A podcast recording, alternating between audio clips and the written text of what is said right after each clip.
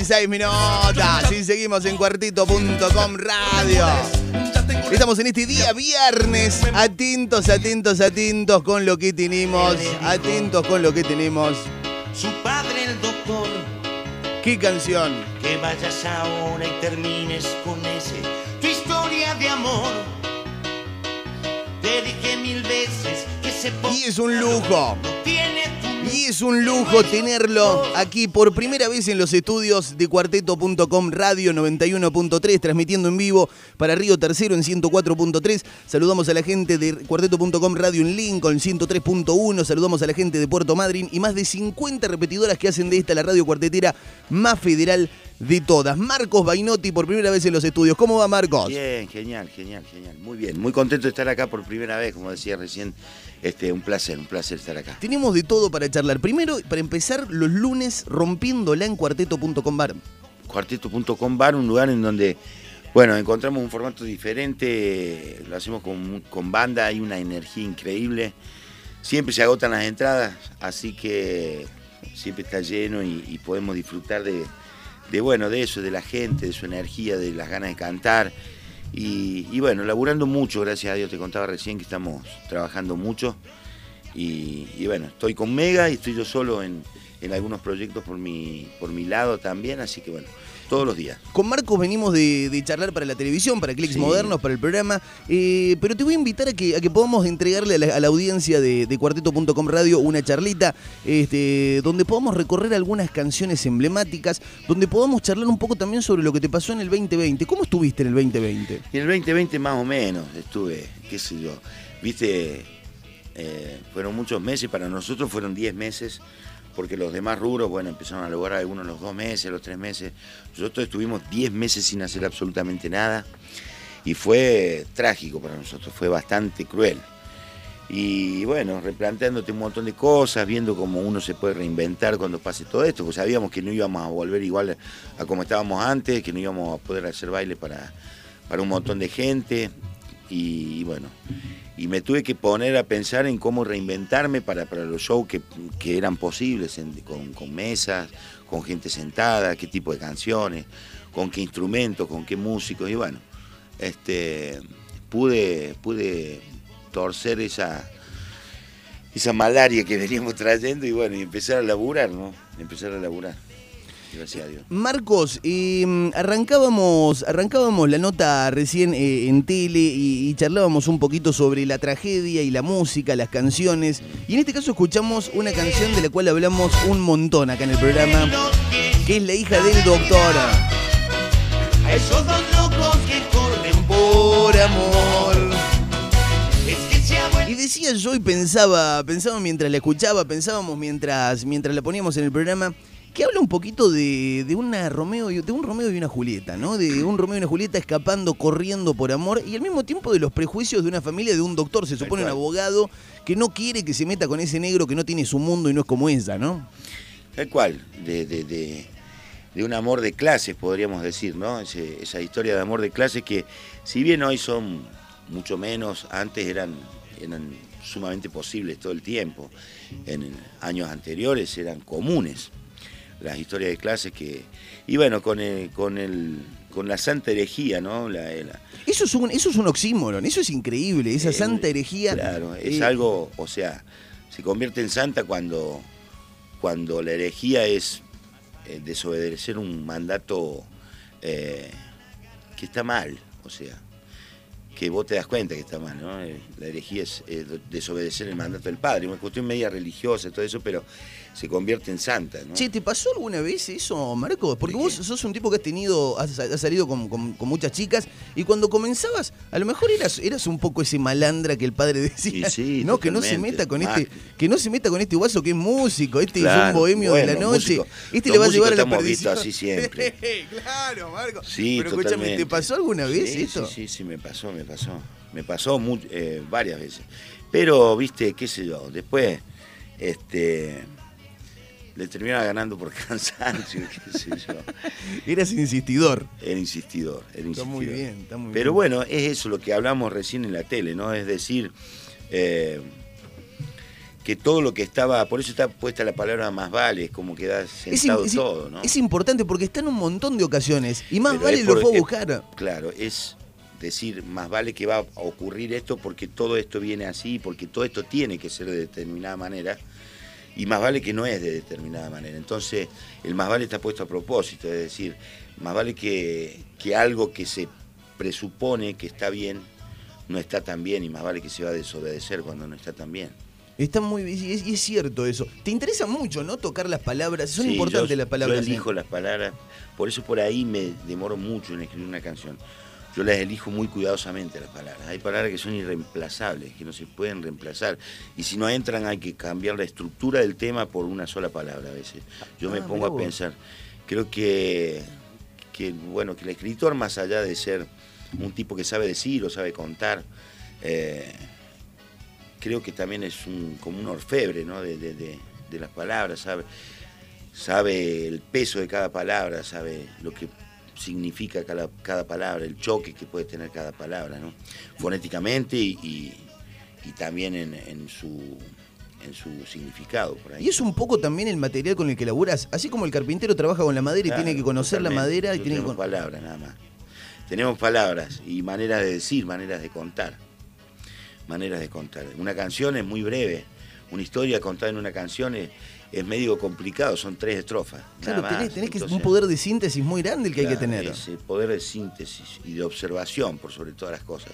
Porque hay cosas, cuando ocurren determinadas historias, que si uno es observador sabe lo que, eh, eh, lo que observó el común de la gente. Tal vez observó algo que no era tan este, importante para la historia y que, que la gente se centra ahí, que es un detalle mínimo. Entonces, quien escribe sabe que los detalles mínimos que atraen tienen que ser atendidos en una canción, tienen que ser explicados o tienen que ser este, dichos por ahí. Entonces, bueno, ese es el trabajo por ahí de, un, de un escritor, saber lo que espera el otro. Eh, los poetas, qué sé yo, son tipos que, por ahí digo que son tipos medio peligrosos, ¿viste? Saben cómo herirte todo el tiempo. Claro, el poeta tiene, mirá, qué interesante lo que estás diciendo, Marcos. El poeta tiene, tiene la posibilidad de herirte todo el tiempo Todo el porque tiempo. conoce tanto las palabras. Mientras Cami, gracias, Gracias, Cami, muchas ¿eh? gracias. muchas gracias, Cami. El poeta sabe cómo herirte todo el tiempo, sabe cómo pegarte. Mirá que está, está muy bien. Entonces son los primeros tipos que desaparecen en las dictaduras, los poetas. Son los tipos más peligrosos. No son los violentos, ¿eh? La palabra te da vuelta a la cabeza de por vida, una trompada te duele un rato y después se te pasa, pero una frase por ahí te hace cambiar la vida y es increíble, ¿no? Es increíble lo que vos estás diciendo. Es increíble lo que estás diciendo, Es Marcos. que es real, creo, que es así, me parece. Sí, sí, sí, sí, sí, sí, sí. El tipo que tiene el, el arma de la palabra Es es, el tipo, potente, es el claro. primero que quieren hacer desaparecer. Porque y también tiene que ver y también tiene que ver con algo que no, a ver si lo pensamos porque estamos jugando los dos juntos, Marcos, en esto, ¿eh? Em, si nos permitimos pensar en esa idea también de que los hombres mueren, las ideas no. Claro. Y la palabra no muere, la palabra palabra escrita no no muere. Vos te vas a morir, Marcos. Pero ¿sabés qué? Capaz que mi hijo termina escuchando a la hija del doctor y también se termina emocionando. Claro. ¿Y hasta dónde estás muerto mientras él se emociona con lo que vos escribiste? qué sé yo, no sé, los tipos, viste, en la antigüedad querían trascender de alguna manera para no morir, decían, viste. Sí, claro. Entonces, por ahí querían ser grandes guerreros o, o que se hable de ellos, porque supuestamente iban a vivir hasta que se deje de hablar de ellos. Y, bueno, y hoy con las redes y todo eso, no, sé la verdad cómo es. Es un tema medio, medio que daría para mucho tiempo hablar eso, hasta dónde uno muere si, si siguen sus ideas flotando, ¿no? ¿no? Pero, pero creo que es importante dejar, por lo menos en vida, ver, nosotros los cuarteteros sabemos que el cuarteto ha evolucionado mucho en este último tiempo, dejó de ser una música para, para bailar eh, pura y exclusivamente, para hacer una música para escuchar, el baile ya no es un baile, es un recital porque ya no bailan, la gente va a ver, bueno, Sí, antes de la pandemia sí, la gente sí, iba a ver, por eso se usa tanta escenografía, porque eso las bandas son grandes, por eso el vestuario es tan importante, porque ya se dejó de bailar. Entonces tenés que invertir en, en cosas visuales aparte de las musicales. Y bueno, y así empiezan a trascender los géneros. Yo, eh, con mi humilde aporte a- al género de, de- de algunas canciones y, y de esas cosas, también eh, apuesto porque este género alguna vez trasciende la frontera del país, pero no para los argentinos que viven o los cordobeses que viven afuera, para los que viven en otro país. Y me encantaría que sea posible, por lo menos, que, que tengamos un, un circuito más grande para ir a laburar o simplemente porque la música que amamos tanto y que nos apasiona tanto sea conocida y, y sea aceptada en otros lados también. Te voy a poner un tema, Marcos. Dale.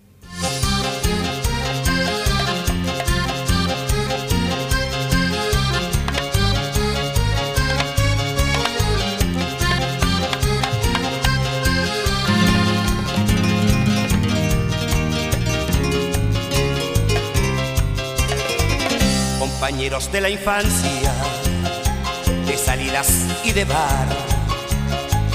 Amigos inseparables, ante todos los errores siempre estaba la amistad. Pareciera que es mentira. Ruleta rusa, Ruleta Carlos rusa. Lamona Jiménez, intérprete, compositor, el señor Marcos Bainotti, quien está a mi frente. Eh, ¿Cómo compusiste esta canción? Esta canción la habíamos ido a tocar un casamiento de Samuel a Rosario, un jugador de fútbol, y veníamos sentados con José, José Conche, que bueno, fue el acordeonista que eh, el primer acordeonista que tuvo Jiménez, que desapareció físicamente a causa de un accidente hace ya varios años, un gran amigo mío. Veníamos sentados con él y bueno, y, y bueno, te contaba en la tele recién que, que había como una moda macabra de, de que los pendejos jueguen a la ruleta rusa y todo eso, y habían muerto ya varios pibes por ese juego. Y bueno, Jiménez como que quería dar un mensaje desde su lugar de artista. Y bueno, y veníamos hablando de eso con José y empezamos a como tirar unas ideas. El viaje, todo el- durante todo el viaje, ¿no? Hasta que llegamos a Córdoba. Y, y hablando de qué podía hablar la canción, que teníamos que hacer una canción para que para que refleje todo eso, para que, bueno, que tome conciencia los pendejos, porque Jiménez lo escucha todo el mundo y está buenísimo que cante algo para concientizar, ¿no? Y bueno, llegamos, yo me bajé de, en la- parábamos en el patio Olmos. Me bajé ahí, me fui al departamento donde estaba y me quedé durante dos días armando la canción y después, bueno, el miércoles que había un ensayo se la llevé y le encantó. En dos días armaste, en dos días armó, ¿ustedes se dan cuenta de lo que están escuchando? En dos días... Sí, a veces te lleva, te digo, tres más- meses. Tres meses, pero en este caso esta canción es como un, fue como un escupitajo, por lo que me decís, ¿no? Es, es como un vómito. Y, fíjate que rápido. y fíjate que es una canción que tiene una letra muy fuerte. Es una canción que tiene una letra muy, pero muy fuerte. Muy, pero muy fuerte. Tiene un error esa, esa canción, pero yo por ahí consigo que eh, por ahí fonéticamente hay palabras que no se pueden reemplazar porque quedan muy contundentes. La pistola no tiene eh, tambor, pero quedaba bien eh, la palabra. Entonces, bueno, yo me di cuenta después, porque como no, no tenía mucho conocimiento de las armas, después me dijeron, che, mira que la pistola no tiene tambor. Vos hiciste Bueno, no importa, queda genial, fonéticamente queda perfecto y se, da- se entiende que es un arma. Así Y que- volvemos, claro, y volvemos al tema de las palabras, de no reemplazar las palabras. Y fíjate que jugando a esto, ¿no? De, explorar, estamos charlando, le cuento a la gente que se va sumando, estamos charlando en cuarteto.com radio, estamos charlando con el profe Marcos Bainotti, aquí en vivo, primera vez en el estudio de, cuarteto.com radio. Estamos jugando un poquito o tratando de conocer qué hay detrás de las canciones que nos apasionan, qué hay detrás de un compositor de las características de Marcos Bainotti, del profe Bainotti, eh, cómo se trabaja con la palabra. Fíjate los títulos que nos ha tirado Bainotti. Un poeta es el primero que hay que hacer desaparecer. Un poeta te puede herir, sabe cómo herirte, sabe cómo lastimarte. Este, y, y en parte son eso, ¿no? Son carpinteros de la palabra, son laburantes de la palabra.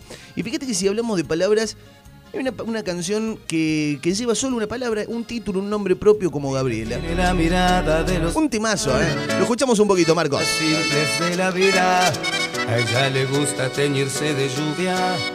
Cuando la lluvia la salpica en la galería, él trabaja todas las horas de los días para ganar lo que no va a gastarse en siete vidas. Y ella sueña con sus besos y él solo cuenta moneditas. Gabriela puede viajar al lugar que quiera, el presupuesto seguro le alcanzaría, pero he elegido la ventana de su vivir para mirar cómo se le pasa lenta la vida. A ella le gustan los amaneceres, pero mucho más le A gustaba. Gabriela le gusta teñirse de lluvia. La galería. Qué bárbaro, qué bárbaro. Pero qué, qué, qué manera tan. Es escandalosa la manera que tenés de componer porque realmente es muy buena, está muy bien en calidad literaria, está muy bien en calidad literaria. Eh, aquí también volvemos con una historia de, un desamor en este caso, un desamor separado por una muerte que nos pone también y nos interpela con la idea de que muchas veces no valoramos lo que tenemos cuando está vivo, ¿no? Totalmente, del miedo a la soledad, del, profundo miedo que le tiene el hombre a la soledad, creo que es el miedo más grande que tenemos todos a la soledad, a, sentirse solo de alguna manera, porque una cosa por ahí es estar solo y, otra cosa eh, es, sentirse solo. Son dos cosas distintas. Pero igual la soledad te, es como que te hiere en alguna medida estando solo o sintiéndote solo, de las dos maneras. Sí, claro.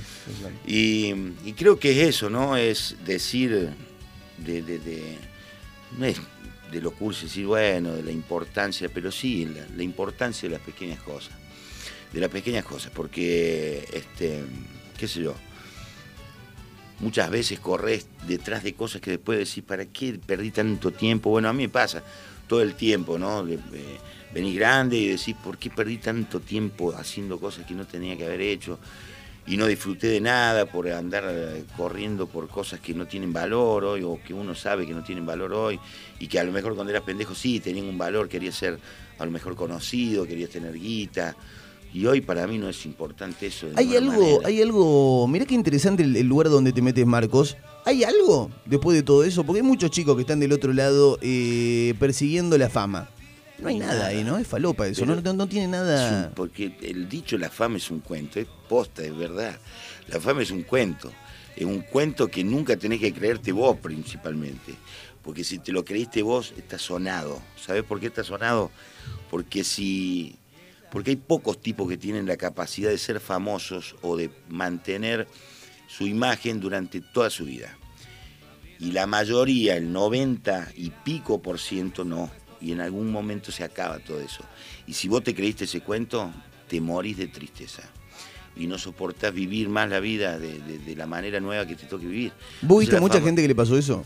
¿Al lado por supuesto, Por supuesto, a miles de personas. Miles de personas. A mí me pasó un montón de veces de, estar en un momento, bueno y después decir, puta, me voy a la... Y, no te saludaba nunca más nadie y, está, y y no te llamaba más nadie y no te contestaba más nadie. Y, tu vida era eso. Y tu vida era eso. Si mi vida era eso, sí. Y hoy por hoy, eh, que comprendí que no es eso, que empecé a vivir de otra manera, que empecé a, tener en claro un montón de otras cosas, es como que cada día me saluda más gente en la calle, es como es increíble. Como que hoy a lo que no le doy pelota, lo tenés. es como lo tengo. está muy bien, está muy bien. Pero es cierto, claro, uno que, que labura en, medios de... no tiene que, uno no tiene que pensar que el éxito es tan exitoso y, la, y el fracaso es tan fracasado, ¿no? E, esa idea de que no, Pero aparte, a ver, acá nosotros tenemos la presión todo el tiempo de decir el que es exitoso es porque es exitoso en un número. O sea, porque es número uno o porque convoca a tanta gente. Y el tema de los números es muy abstracto, no le pertenecen a nadie los números. Vos podés ser número uno y viene de acá cinco minutos te pide, te pega una patada en el orto y quedaste en el número 10. O sea que el número uno no te pertenece nunca. A menos que sea un artista como Jiménez que trascienda a, lo popular, digamos, y se, se convierte en un personaje popular, ¿no? Que eso le pasa a uno a mil millones, como Guaraní, como Charlie García. Mm. Pero los demás tienen que tener en cuenta que lo más valioso es ser distinto y que no hay otra cosa, no, no es el tema de ser número uno. Tiene que ser distinto te tienen que ir a ver porque sos distinto, porque van a ver una cosa que no ven en otro, entonces eso no te lo saca nadie nunca. Eso no te lo pueden robar, eso no te lo pueden sacar, no te pueden desplazar de tu condición de distinto de persona única. Entonces en eso hay que trabajar todo el tiempo y si convocas mucho menos, no importa, pero sos distinto y tenés tu estilo y en eso hay que centrarse. Por ahí hay muchos preocupados por decir, no, pero yo quiero eh, meter, y bueno, y si la metes, la metes, y si no la metes, no la metes, pero tenés que ser distinto primero, tenés que tener tu estilo, tenés que encontrar tu lugar de artista y, no parecerte a nadie, o por lo menos tratar de no parecerte a nadie. Es la palabra de Marcos Bainotti, el profe Bainotti, y el placer de tenerte en cuarteto.com eh, radio. Vos sabés que por momentos me siento, Marco, que te estoy choluleando y digo, uh, no lo quiero poner incómodo, porque de verdad te lo digo, boludo, porque, porque realmente la mm, creo que estás haciendo algo distinto por un género popular. Y eso me parece que es una cruzada, una cruzada, fíjate la palabra que uso, ¿no? Una cruzada importante y valiosa. me parece que, está muy bien. Yo creo que, que haría un montón de cosas por este género porque te juro, el, amor que me da la gente en la calle, cómo me saludan, salgo a cualquier hora, yo ando caminando por cualquier lado, a la mañana, a las 5 de la mañana, cuando me pinte el insomnio, soy una persona que le cuesta mucho dormir, desde hace muchos años, me cuesta muchísimo dormir. Y cuando por ahí no me puedo dormir, me levanto a caminar, y me voy a caminar. Y, y veo cosas y observo cosas. Bueno, pero eso también es parte del laburo, ¿no? Sí, o me pongo a hablar con gente en la calle a esa hora a esa hora que es maravilloso hablar con alguien a las 5 de la mañana en la calle. Porque el que está ahí está en tu, qué sé yo, está sin dormir como vos, tiene algunos problemas como, solemos tener todos. Está buenísimo. Pero, pero bueno, trato de, centrarme en lo que te decía recién, en vivir lo que me pasa hoy. Viví toda mi vida pensando en mañana, en lo que me iba a pasar, qué, qué iba a pasar mañana si, si no podía cantar más, aquí, a qué me iba a dedicar. Y en todos esos años que pensé eso, nunca me di cuenta de lo que estaba haciendo, nunca disfruté absolutamente nada. Hoy disfruto de todo. Esta noche estoy en el fogón argentino temprano. Esta noche, en el fogón, atentos, agenden esta noche, en el fogón argentino. Y eso es disfrutar. Y sé que tengo que estar ahí, esta noche a las diez y media. Y acá estoy ahora en la radio con vos y me encanta estar con vos acá charlando. Y sé que tengo que ir más tarde al fogón, pero mañana no me interesa lo que pueda pasar. O sea, sé lo que tengo que hacer hoy, punto, y eso es lo importante. Así que te decía, esta noche en el fogón. Sí. Después más tarde estamos en Casa Blanca. En Casa Blanca, tengo unas ganas de ir, Marcos. tengo unas ganas de ir, Marcos, a Casa Blanca. Eh, mañana, ¿dónde estás?